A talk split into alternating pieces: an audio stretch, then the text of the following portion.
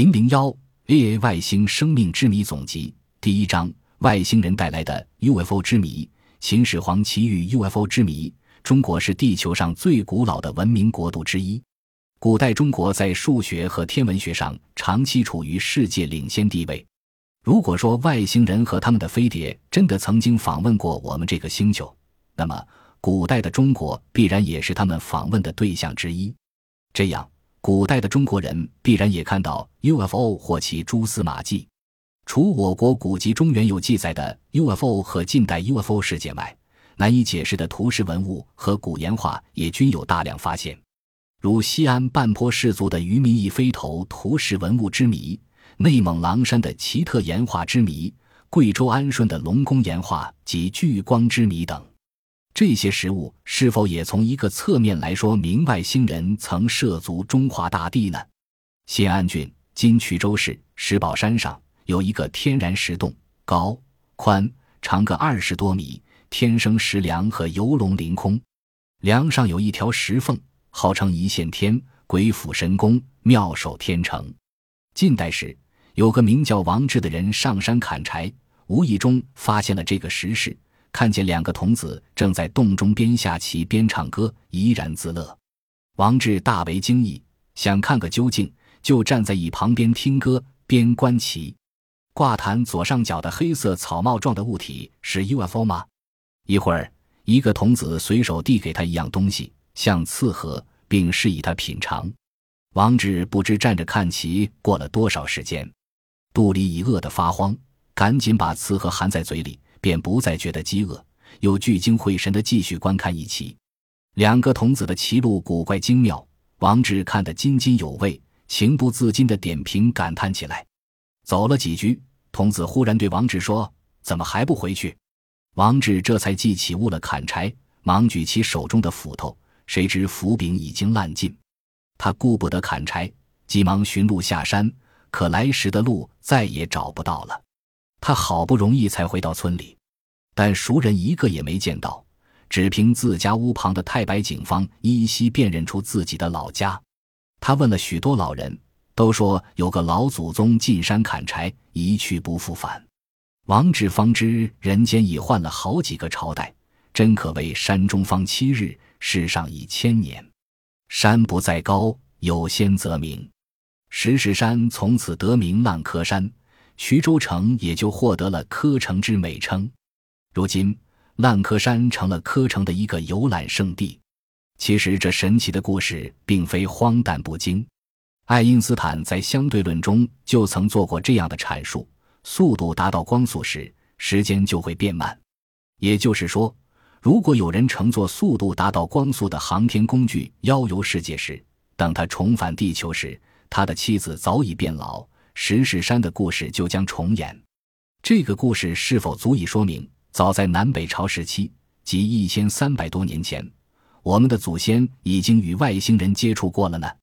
了解了相对论中的原理，并运用文学手段，把时间在特定条件下会变慢的奥秘表达出来，这正是烂柯山故事的弦外之音。《十一记》卷四记载这样一件奇事：有宛渠之民乘罗舟而至。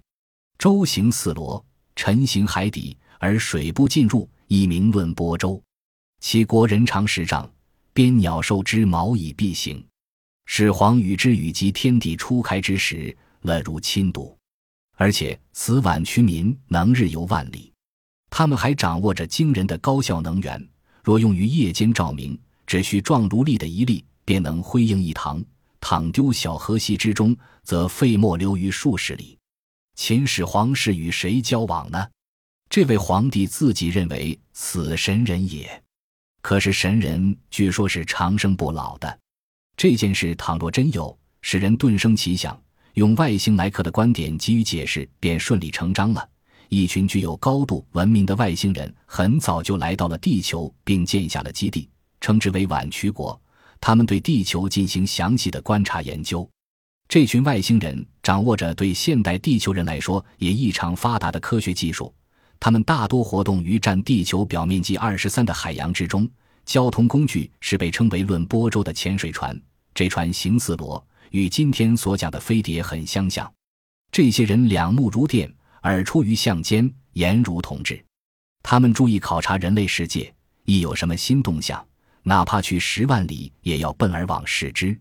对于蛮荒时代的地球，他们了如亲睹；对于人类社会的重大进步和生产活动，比如少点之子采首山之铜，铸为大鼎之类事情，甚为关心，曾赶到现场考察。结果看见三鼎已成，他们对当时中国社会组织结构的变化。生产的重大成果也都一一走而往事，这看来都是有计划的严密的科学考察活动。外星人在古代光临过地球的传说中外都有，而《拾遗记》所记这件事的独特之处在于，这些外星人与当时称雄一方的秦始皇发生了十分友好的接触，并且谈古说今，介绍来历。那么，这群外星人为什么不帮助地球人呢？看来，他们大约始终恪守着不介入的立场吧。当然，这仅是一种推测而已。清人纪晓岚在《阅微草堂笔记淮西杂志》中记载了一起这样的事件：山东叶县林雨门的祖父八十多岁了，已经老迈得认不清人了，也不能走动。子孙们常常用椅子抬他到门外，让他消遣解闷。有一天，老人叫照料他的人回家取东西。自己一人坐在那儿等候，照看他的人取物出来后，老人及椅子都不见了。全家人悲伤而惊慌失措，就带着干粮四处寻找，终不见影踪。正好林雨门有个朋友从崂山来，路上他老远就喊：“你是找你祖父吧？他现在崂山某寺中，身体很好。”林雨门急忙赶到崂山某寺，老夫果然在那儿。那个地方距离叶县有几百公里远，和尚也不知道老人是怎么来的。老人自己说，只觉得有二人抬着他飞行，也不知道他们是谁。这件事虽然出自纪晓岚的笔记小说，但看来绝非虚构。纪晓岚一直生活在富贵的士大夫家庭，还担任《四库全书》总纂官，留下了不少著述文集。这种绅士地位。必然规定了他那种极其正统保守观念。他心目中的小说仅限于欲劝诫、广见闻、资考证者。《阅微草堂笔记》是他晚年追寻见闻之作，其中有作者亲见亲闻，也有转记他人提供的见闻。林雨门祖父奇遇发生的时间、地点、人物都是具体而确凿的。事情发生在与作者同时代的。做过州官的林雨门的祖父身上，林雨门是于的老师，于纯是纪晓岚的侄儿，可能是他把这桩怪事告诉了他的学生于，于又转告给他的叔父纪晓岚，时间也很具体。于向纪晓岚谈这件事是在壬子三月，即一七九二年的仲春，当时纪晓岚已六十八岁，林纪二人一个是老师，一个是叔父，年纪约相当。事情很可能发生在林雨门壮年之时，即一七九二年，向前推三十年左右。叶县今属山东烟台地区，崂山在今青岛市东北崂山县境，两地相距几百公里。可以断定，林雨门绝对没有必要去造自己爷爷的谣。他解释不了这一离奇的事件，甚至不耻向他的学生求援。于对其老师所谈的一切相信而重视。所以，一有机会就向其叔当时的学术权威求教。纪晓岚本来解释不了，却搬出鬼神来搪塞，说此事极怪而非怪，待山魈、山中妖怪、狐媚拨弄老人，以为游戏耳。由此而看，这可能是外星人对地球老人开了一个善意的玩笑。